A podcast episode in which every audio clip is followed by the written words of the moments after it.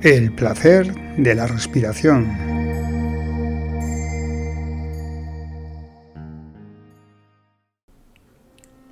Hola, bienvenidas, bienvenidos al episodio número 3 del placer de la respiración. Hoy le toca el turno a la pregunta ¿cuándo? Me llamo Brut y soy el administrador de la página arimacode.net. ¿Cuándo me pongo a sentir el placer de la respiración? Cuando quieras, pero elige los mejores momentos para ti. De media, las personas respiramos 6 veces por minuto. Si quitamos las 8 horas de sueño, tenemos 5.760 oportunidades al día para el placer.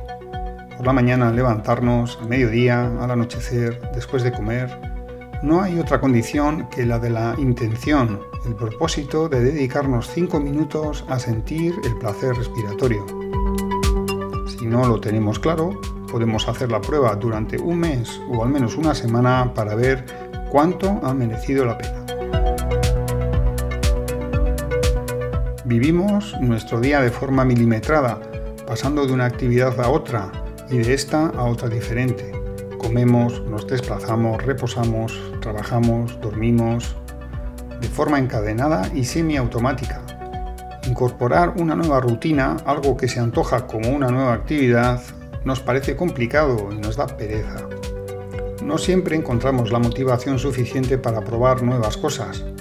Parece como si tuviéramos que esperar a que una causa mayor, estrés, ansiedad, cansancio, nos abocara a buscar remedio a nuestro mal, Parece que solo estamos dispuestos al cambio cuando nos obligan a ello. Sola promesa del placer se antoja insuficiente si no va acompañada de un premio mayor, y más si hablamos del placer de respirar, algo que suena extraño, como si solo fuéramos capaces de comprender el placer sexual. Pero hay otros placeres, y además el placer es salud y bienestar. Si no lo hacemos por el placer, hagámoslo por la salud. Lo ideal sería disponer de 5 minutos en los que estuviéramos libres de cualquier actividad mental. Bien podría ser en los momentos de reposo, pero también en los momentos de desplazamiento, si caminamos o viajamos en bus o en metro que no se nos ocurra hacerlo mientras conducimos, hasta que tengamos el proceso más automatizado.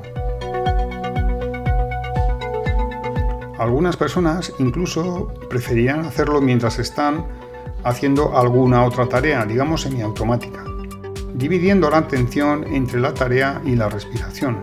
¿Por qué no?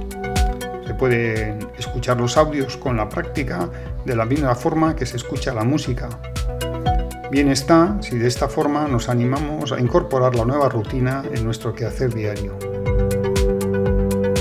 Pero, insisto, los momentos de reposo serían los más recomendables. Porque si no, mirarse la punta de la nariz, que es lo que os voy a proponer ahora, puede entrañar algún riesgo.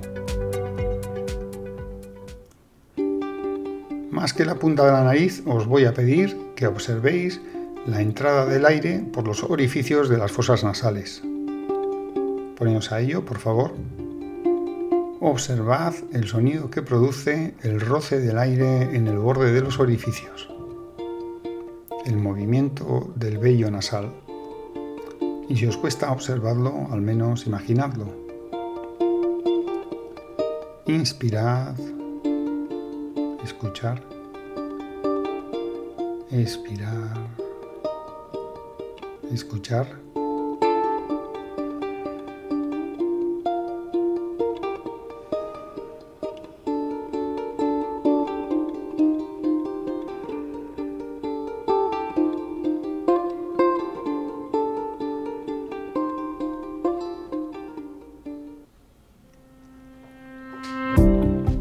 Hemos llegado al final del capítulo, pero podéis seguir unos minutos más por vuestra cuenta cuando yo acabe.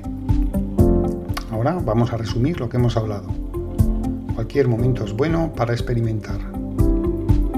Implantar una rutina nos da pereza. Si no lo tenemos claro, hagamos la prueba del mes o los siete días.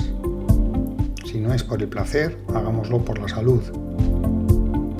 Lo ideal sería 5 minutos al día en un momento de reposo. Concentrar la atención en la entrada de aire por las fosas nasales nos trae calma. Y esto es todo. Hasta el próximo capítulo. Si queréis más información, la podéis encontrar en animacode.net. Ahora es el momento. Chao.